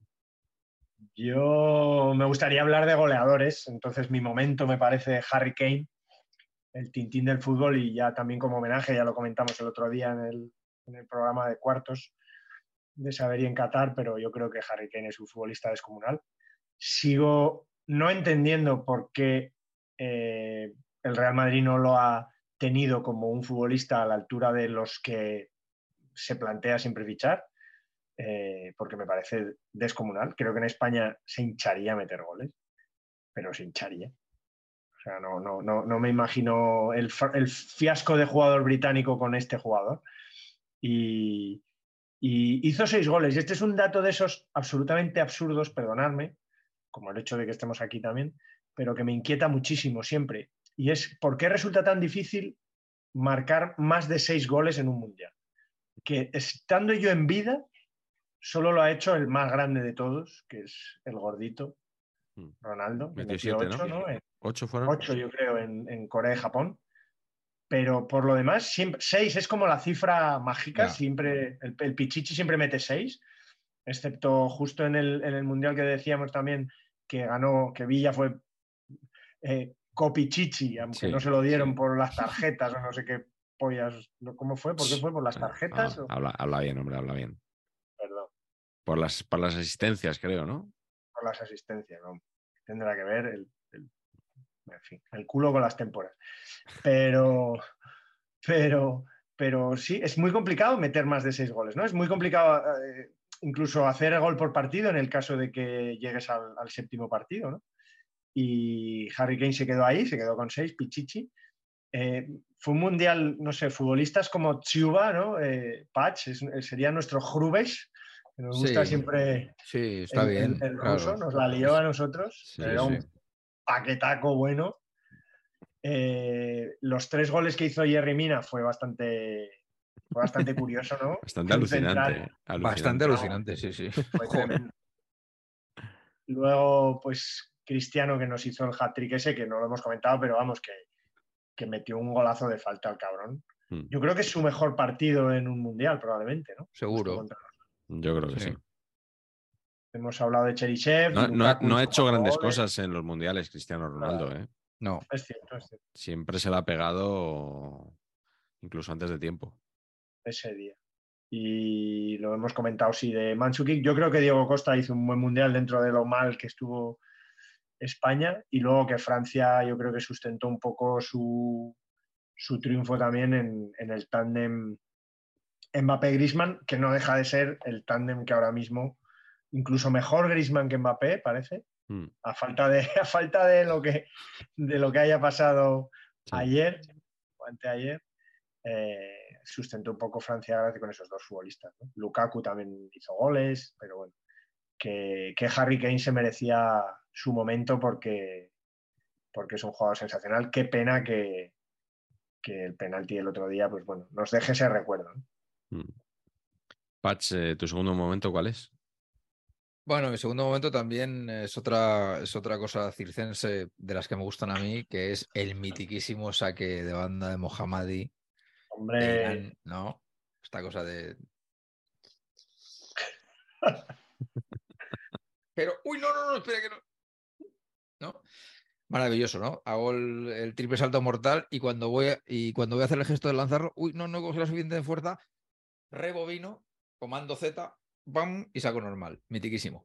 Claro, esto es todo el mundo, madre mía, qué loser, cómo hace esto este hombre en el último saque de banda, pero cómo es posible. Pero claro, luego buscándolo, el tío lo había hecho. Y es que no, no es que solo lo había hecho, yo le he visto sacar desde un poquito pasado el medio campo y llegar al área, pero a trayonazo, o sea, con una fuerza increíble. O sea que como último recurso, a mí no me parece ninguna tontería hacer eso. Si lo sabes hacer, pero claro, es que el hombre también tiene unos huevos de hacerlo en la última posesión, ¿no? El último saque de banda. Joder, no sé, hay que tener los cuadrados. Pero, pero moló mucho el rollo de, uy, uy, que me he pasado o no, rebobino y hago, lo, lanzo normal y aquí no ha pasado nada, nadie me está viendo, ¿sabes? De esto de nadie me está viendo y aquí no ha pasado nada. Desconozco, por ejemplo, si Mohammadi sigue entre nosotros, por ejemplo. Em, ¿Quién gestiona mejor los finales de partido? Patch, eh, Mohammadi, que es iraní, eh, para que no lo hemos dicho, creo, o Chus Mateo. Bueno, claro. ¿Quién los maneja peor que Chus Mateo? Partiendo de esa base, pues. Pablo, Pablo Lasso. No, no jodas. Seguro que has rajado de gestiones del partido de Pablo Lasso, has tenido Pablo que rajar infinitas veces, seguro. No, no, no, no. Pablo Lasso siempre he sido muy fan, salvo al principio. Al principio sí que dije quién narices es Pablo Lasso para entrenar al Madrid, cosa que siempre digo en general de todo. Eso es así. Pero en el caso Chus Mateo es el Luis de la Fuente Blanco y es, es un desastre atómico todo. Bueno, yo me, eh, me voy a quedar como momento, mi último momento del Mundial, para cerrar esta sección, con un momento diario que había en, en este Mundial, que fue el intercambio epistolar Ah, sí. entre nuestro Carlos. Marañón y Galder. Reguera, en este libro que tenemos hoy aquí, que hoy coincidimos los dos, este libro verde, con un sobrecito en la portada, eh, porque esa eh, correspondencia que intercambiaban, cada día escribía uno al otro, Empezó escribiendo Galder a Carlos, luego respondió Carlos a Galder y así durante todo el Mundial, eh, al estilo de lo que hacían Juan Villoro y Martín Caparrós, que es, eh, o sea, no es, no es una copia, está claramente sacado de, de ese intercambio. De hecho, el, el intercambio está editado en este libro que prologa Juan Villoro, escritor mexicano muy futbolero. eh, Y que han y- repetido este año y yo tengo que reconocer que no les he leído. Yo No sé tampoco, si- yo tampoco les he, les he leído. Tengo un- eh, uno de los intercambios lo, lo editaron, creo que en España no está, yo lo compré cuando estuve en Argentina, me lo encontré de casualidad y lo, y lo compré.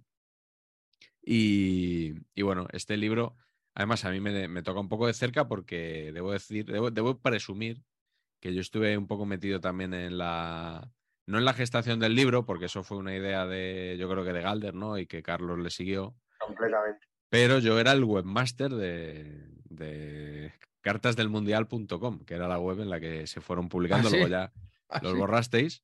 Yo fui el, el que les puso ahí la plantillita para que publicaran las cosas, se lo puso guapo, les puso la, la fotito arriba, todo eso. Y luego ellos nos, pues nos regalaban sus textos.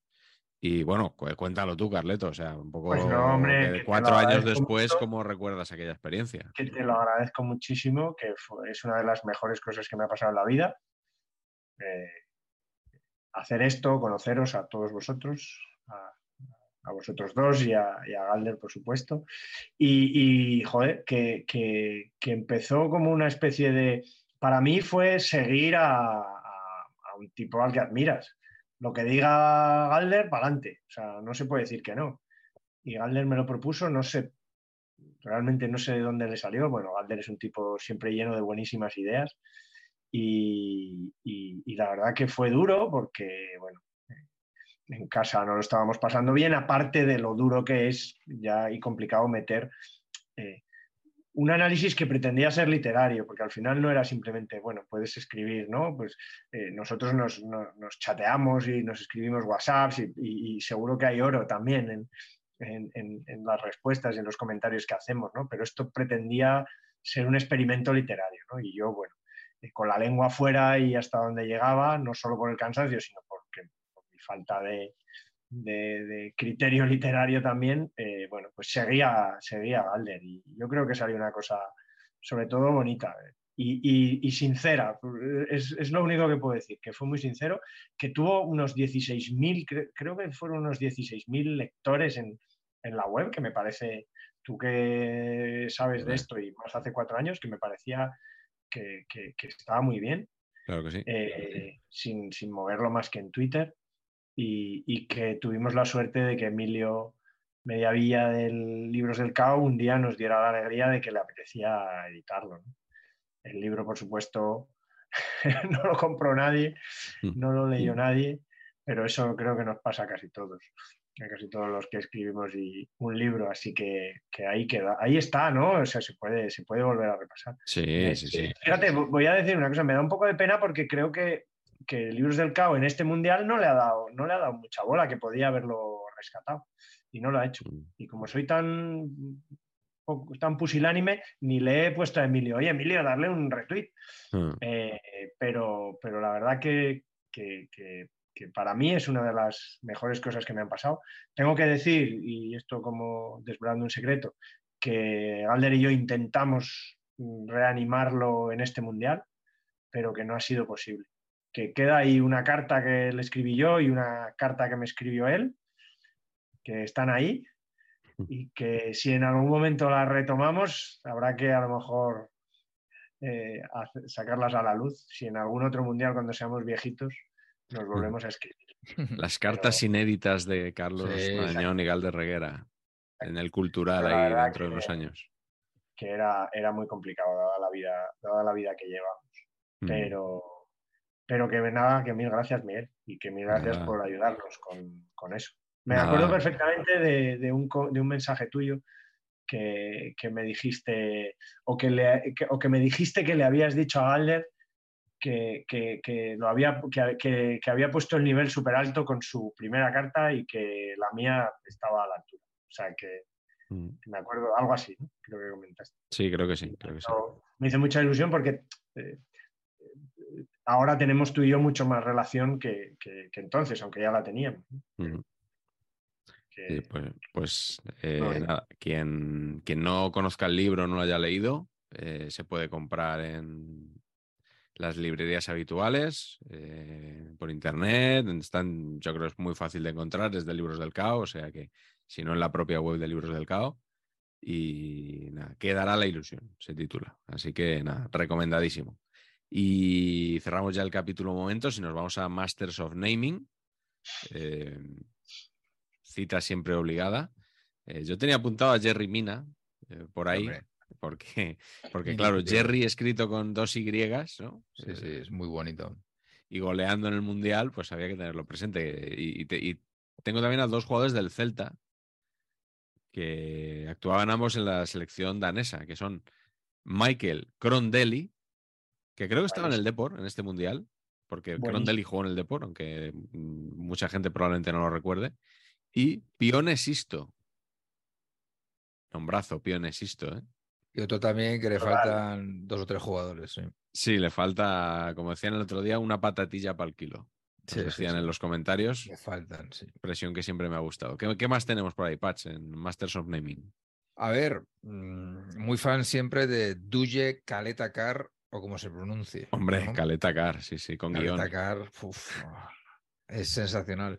Y luego un jugador que. Parece, claro, un, coche, parece un coche como de, de un pueblo de, de, de playa, ¿no? Sí, Caleta Car.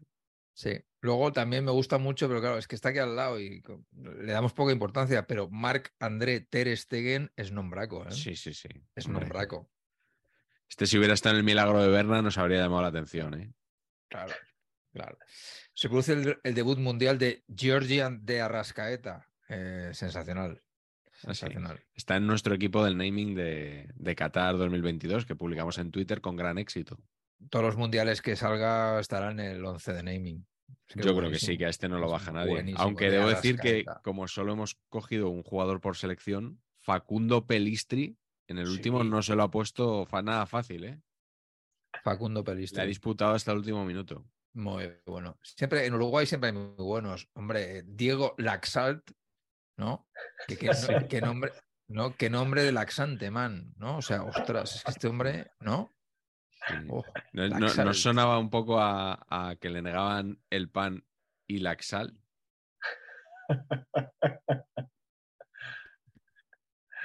sí, sí. Madre mía. ¿Tú crees que, tú crees que ahora con el, con el, el tema este de que Alcalá debe estar en un congelador de estos gigantescos, ¿acabará Alcalá haciendo chistes por dos euros? ¿Tú crees que puede ser esto el futuro de Alcalá? No, no, no, me metas en más, en no, más jaleos, no, no, me metas en más. No, bueno, no, no, simplemente lo digo yo, igual como sugerencia para Juan Antonio en, en la próxima iteración del fenómeno Alcalá, ¿no? Eh, Sadio, Sadio Mané, Sadio Mané. Sadio Mané, Sadio Mané. Es nombrazo. Sadio Mané me gusta y me gusta mucho cómo lo dicen en Inglaterra. Sadio Mané. ¿Ah, sí? Sadio no Mané. de esa. Sí, me gusta mucho. Yo, yo estoy muy enfadado con, con Leroy Sané. ¿Ah, sí? ¿Por qué? Claro, eh, porque eh, Sané debería llamarse Man, Madio. Claro. Tendríamos Madio Sané, Madio Sané y, y Sadio Mané. Mané. Claro, claro. Llevas seis pavos ya hoy, ¿eh? Oye, ¿Qué vas a hacer con, Al- tanta, con tanto dinero? Advíncula mola mucho. Perú. Advíncula mola mucho. Pues, sí, sí. Regreso, Perú, por cierto, regreso de Perú al Mundial, ¿eh? maravilla. Oye, muy bien el presidente este, ¿no? Golpista. Bastante fino, ¿eh? Muy Eh, bien en la adicción, ¿no? Sobre todo. Todo, sí, sí. Muy tranquilo con los papeles. No, no, de- eh, Perú, Perú no lo hemos dicho, pero regresaba 36 años después al Mundial, que es el título, por cierto, 36 años después, de otro libro de libros del CAO, del mal. hooligan ilustrado de la selección de Perú, No está mal. eh, que va a tener ya que eh, anunciarse Emilio aquí, va a tener que pasar por caja de, de la publicidad que le estamos haciendo. ¿eh? Me da, me da a mí que no. Fíjate que no. Pues el sector editorial es muy dado a estos dispendios. Sí, así, rollo así es. Globant. Así. sí, sí. Oye, pero en, en- en Perú hay dos que. Aldo Corzo, que podría fácilmente estar dirigiendo la Endragueta. ¿eh? sí, sí. Y, yo-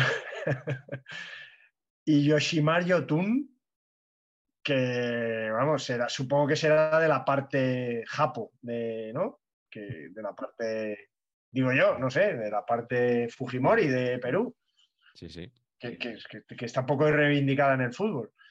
Suele pasar, Pero- sí. No, en- eh, Pero- eh, hablando de, de apellidos que no corresponden, me gusta mucho en Costa Rica Patrick Pemberton. Claro. Hombre, vamos, y Pemberton Detectives, ¿no? Sí, Claro, suena claro, a la, la productora aquella de, de Fesser, creo que era Pendleton. Ah, ¿no? sí, Películas Pendleton. Pendleton. ¿Y películas ¿Eran Pendleton. películas o pinículas? Pregunto, ¿eh? No, es Flins y Pinículas. Ah, es ¿No? que Fesser era muy de decir pinículas siempre, Sí, como espuma. pinículas. Guillermo, no, no Javier, Guillermo. No, Javier, seguramente, sí. Mm. A mí me gusta Tyson, también de Brasil, porque se, escribe, Tyson. se escribe como suena. Sí. Muy bien. ¿De qué jugaba? Yo ni me acuerdo. Pues era delantero, ¿no? No me acuerdo. ¿eh? Tyson. Eh, Porque, no, este claro, no, estuvo en el, estaba Sha- Hull- no estuvo en el Shakhtar, este. En el Shakhtar, sí. Me suena, me- me suena a mí de Tyson estos- también. Sí, yo lo recuerdo. fichan a todos los pesos pesados. Sí, sí. Y en, Hull, en Tyson. Brasil estaba también Fagner. Con Wagner F. Love. No, Wagner no. Love. No, era con F. Fa- o sea, no estoy haciendo pronunciación Ah. holandesa de, de Van Hal. O sea, Fagner con F. Wagner. Lateral derecho. Oye, yo quiero rendirle homenaje a un entrenador que ya pues, lo echaron hace poco y tal, y, y fue duro, pero yo creo que Oscar Washington Tavares, que no sé si creo que lo hemos citado alguna vez, pero como naming No, ha sido siempre extraordinario. ha sido siempre un homenaje, yo creo que merecía, ¿eh? Oscar Washington, Extraordinario. el maestro. Entrenó al Oviedo, brevemente. Breve, Y al Milan. Efectivamente.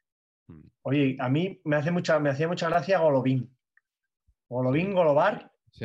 Golobart, claro, por ti por Golobart. Golovin, Golobar. Recuerdo cual algún- español clavado. algún partido que sentenció Golovin que eh, había tweets de pues Golovin golobado, este partido se ha acabado. Madre mía, Willy. Regalando, regalando talento, porque nadie les. Metió un euros. chicharraco. Por cierto, Golovin metió un chicharraco el primer día.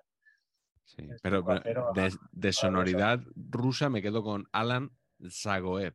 Zagoev. O sea, esa Bueno, TZ, ¿no? A lo, a Esa lo EZ Sana Nusa, Siempre, siempre Esa- gusta mucho. Gusta De mucho. ¿eh? sonoridad rusa me quedo con Mario Fernández, ¿no? Nos gusta mucho. Sí. sí. sí, también. Sí, y con Pedro Miguel en Qatar, 2022 también. Sí. Bueno, pues nada, al- algún nombre más por ahí que yo creo que hemos dado un buen repaso. Nombre, había, estaba el egipcio Esam El Adari, que estuvo en el Mundial con 45 años, nada menos. ¿eh? No, es el récord de, 45. récord de longevidad. Bueno, este fue el mundial de Salah, ¿no? Quiero decir, su mundial, el, el único El que el ha que ha jugado. estado, ¿no? El que ha jugado. sí. Claro, Metió un chicharrito, pero poco. El pobre, yo creo que demasiado para tirar del carro el solo. Mm. Metió un golazo de vaselina, vaselinita. Sí, esta fue la temporada de la explosión de Salah, aquella que. La 17-18, que juega el Liverpool la final de la Champions, ¿no? Yo creo que es el, el año que aprende a marcar goles y que es una pasada verle en la Champions. Eh, pues nada, cerramos Masters of Naming y, y vamos a cerrar también el programa, como siempre, con el balón y las camisetas. El balón de este mundial, que es el balón pixelado.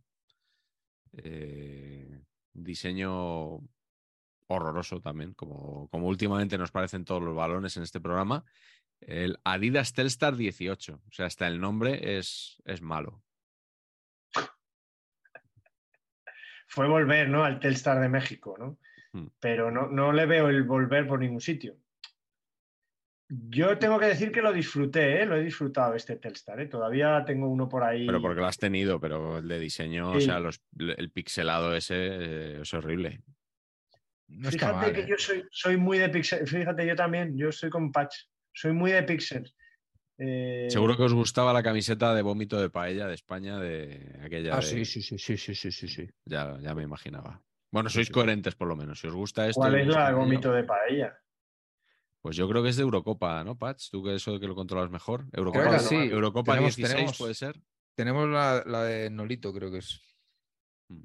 Ostras, no me Pues entonces sería Eurocopa no. 16. Me- antes, me- sí. El pixelado me gusta. Mis hijos en- siempre en todas sus... eh, han tenido una etapa de hacer dibujos de píxeles, ¿sabes? Que es fácil dibujar con píxeles. Sí. Y, y reconozco que, que- que le tengo cariño. Y el español, la camiseta del 120 aniversario, estaba también pixelada y era bonita. No, no, no, me, no me molesta No te el molesta. pixelado. Bueno, ¿y, y- y qué camisetas sí te molestan de, de este mundial? Eh, hay, hay- hay alguna cosa. Bueno, para empezar, ¿os acordáis? La de España era. Hay, hay mucho rollo vintage en este mundial. Sí. ¿no? Alemania hace un vintage que en realidad no, Ah, no no acaba de funcionar para nada. mí. No, porque ¿Verdad? sustituyen la bandera de Italia 90 por, por negros y grises y no queda Una bien. cosa Nada, nada, Así le, fue, así le fue a Alemania que no pasó la fase de grupos, ¿eh? Vigente Por seguro. campeona. La maldición de los campeones otra vez. Y sigue. Y ahí sigue. Y ahí sí. Eh, y y de, las, de las selecciones, vamos a empezar por la selección española, aparte de este guiño a Alemania. La selección española, ¿os acordáis que empezamos jugando y, y nos quería convencer Adidas de que la camiseta era azul? Es que es azul, ¿Te Carleto. acordáis? Es que es Ya, azul. pero, pero, pero, pero una cosa que sea azul, que tú no ves azul, Claro, o sea, es el, yo el sigo tema- viendo fotos y sigo sin ver el azul por ninguna parte. El tema es que esto eh, estaba la REA aquí de presidente de la federación eh, haciendo de puente entre la detención de Villar y la llegada de Rubiales. Y él eh, hizo la ronda por todos los medios diciendo que era azul petróleo. Eh, y efectivamente, si tú miras la camiseta de cerca, es azul, no es morado. Pero el efecto óptico de Ah, ese azul a distancia mezclado con ese rojo y ese amarillo te da la impresión de que es morado. Con lo cual, claro, en España, ¿qué significa mezclar eh, en un símbolo nacional el morado con el rojo y el amarillo?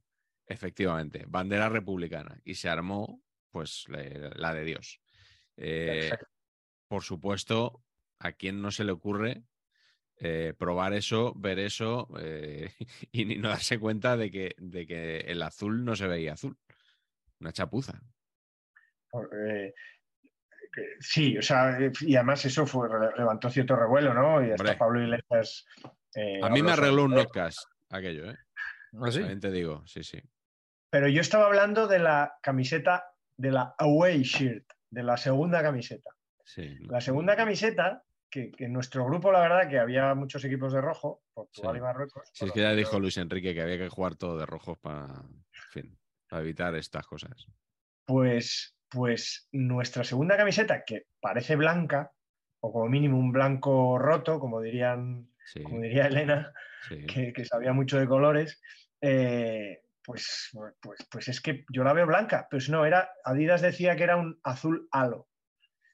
Y, y intentaba ser un azul celeste, pero muy celeste, muy celeste, tanto que parecía blanco. Sí. No sé si os acordáis, o- Sí, sí. eh, ahora la veremos. Eh, y, y- y con eso fue con lo que jugamos los, los dos primeros partidos. Luego ya fuimos a, la, a la que has comentado tú antes, ¿no? que, que a mí me parecía bonita, ¿eh? tengo que decir. Es verdad que el rollo homenaje, bueno, pues tampoco, tampoco da para más. En nuestro grupo eh, estaba en Portugal, que eran bonitas las camisetas y tal, pero había otra camiseta homenaje que era la roja de Rusia. Pero claro, cuando tú homenajeas a la nada, pues te sale la nada. O sea, claro, la roja de Rusia era homenajear a la camiseta rusa de los 80, que era como, como bailar con un hermano. Bueno, sería soviética, ¿no? Sí, a la de la URSS, a la de Cucurru Paloma. Sí. Eh, y era pues nada, la nada. Eh, cosas que me han hecho gracia también, por ejemplo, que, que Egipto jugaba de Alemania, como no, te- como no era en Alemania, dijeron, pues por lo menos tener la camiseta de Alemania. Mm. Y, y así fueron tirando. Otra cosa curiosa que he leído por ahí es que, eh, ¿sabéis lo, lo que se pone debajo del escudo que está de moda ahora? Que cada vez hay más texto, cada vez ponen, bueno, Sí. van a escribir algún día la Biblia. La crónica del el partido, sí. ¿En qué idioma está escrito eso? ¿Vosotros en qué idioma dirías que está escrito en la camiseta de España? Pero el, el partido, Sí, no, y, y siempre hay algún tipo de...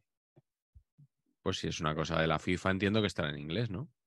Pero ¿por qué es de la FIFA si es de la marca de la camiseta, no? ¿O es obligatorio ya? Que... Claro, yo entiendo que es algo que impone la FIFA, ¿no? A, a las Pues he federaciones. leído por ahí que Portugal lo ponía en federaciones. portugués.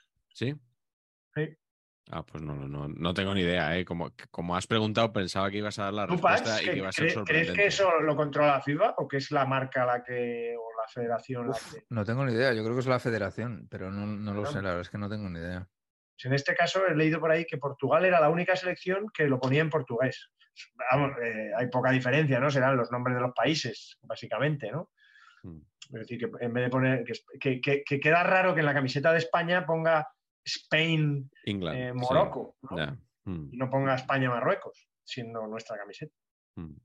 Oye, ¿qué, qué os parece el homenaje, el, el- el jersey de rombos de Bélgica? Porque siempre criticamos las camisetas belgas. Eh, casi me parece la De- mejor, ¿eh? La- me parece la mejor lejos, que han tenido. Me encanta. De lejos son bonitas, las dos de Bélgica, pero si las ves de cerca, ¡buf! Mm. Ya, ya me empiezan a gustar menos. Pero bueno, Bélgica llevaba unos años malos, ¿eh? Hay que decir. Mm. Eh, la de Ja- en el grupo de Colombia y Japón, la de, eh, eh, Colombia era una especie de Rumanía fosforito, como que no, No. y Japón es Matrix, ¿no? Es como el goteo ese de, Me encanta. de Japón, Matrix. Sí, a mí Ja- me encanta. la mejor. Para mí la mejor de este año, la mejor. Tengo que decir que la- se la regalé a, a, a- a mi- a uno de mis hijos.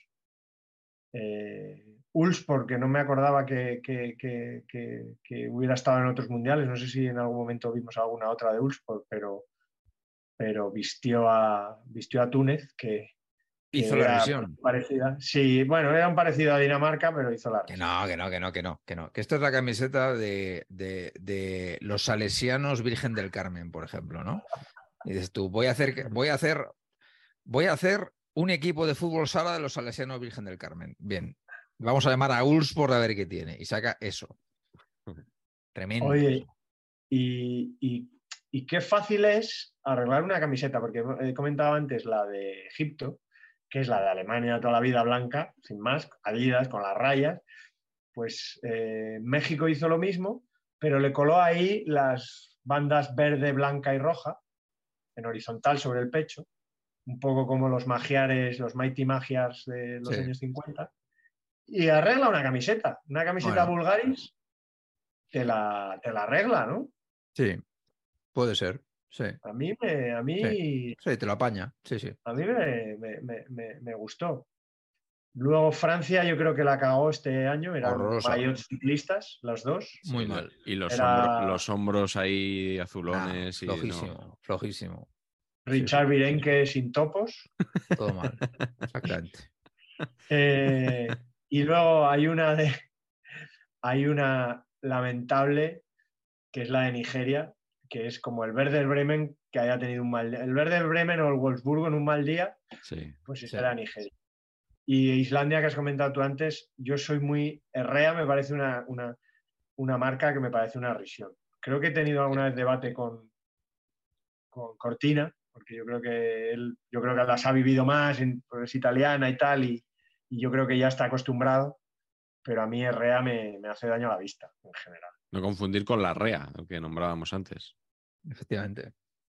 Y me parece muy bonita, de las más bonitas, la, la segunda equipación de Croacia. No sé qué os parece a vosotros. Sí, con la que jugaron la. No, la final la jugaron con la suya. Se utilizaron esta bastante, sí. Negro. A mí, negro, a mí me gusta. marino, ¿no? Me gusta mucho, sí.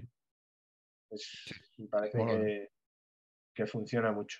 Eh, y, y, por supuesto, yo mm, esos 36 años que tardó Perú en, en volver, me parece que la espera mereció la pena porque la camiseta era muy chula.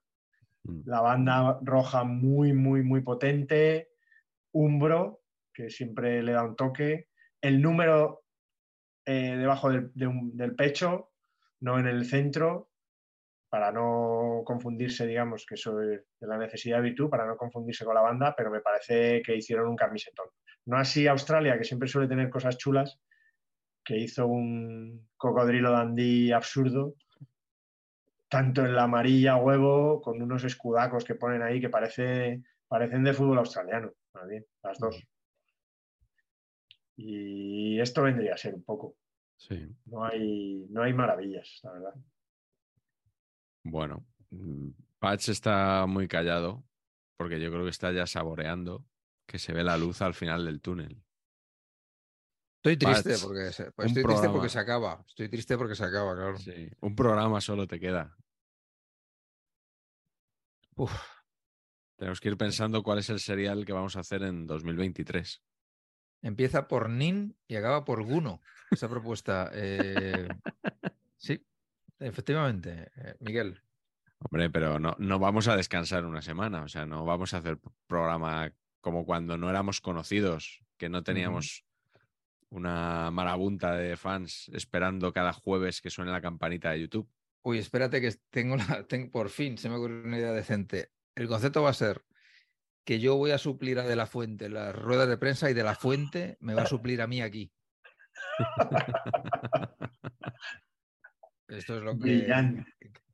Y creo que podría funcionar, fíjate. Absolutamente brillante. Sí, porque pones al perro de la parte de atrás del coche, ¿no? claro. El es, perro de la parte de atrás del coche haciendo así.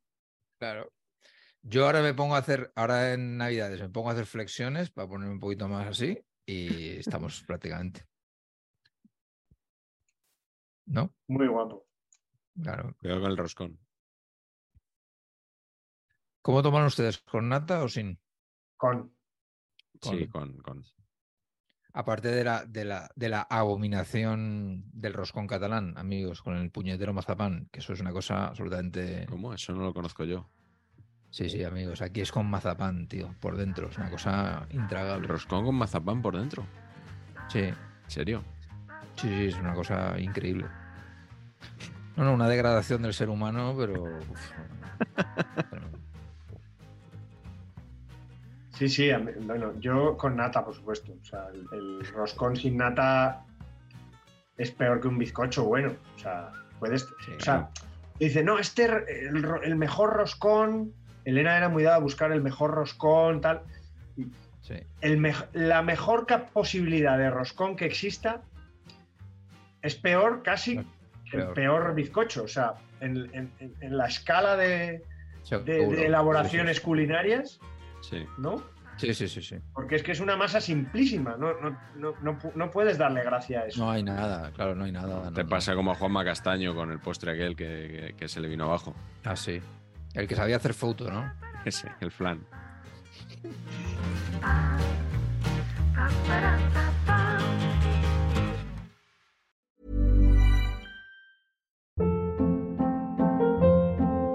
Hold up. What was that? Boring. No flavor. That was as bad as those leftovers you ate all week. Kiki Palmer here, and it's time to say hello to something fresh and guilt-free. Hello Fresh. Jazz up dinner with pecan-crusted chicken or garlic butter shrimp scampi. Now that's music to my mouth. Hello Fresh. Let's get this dinner party started. Discover all the delicious possibilities at hellofresh.com.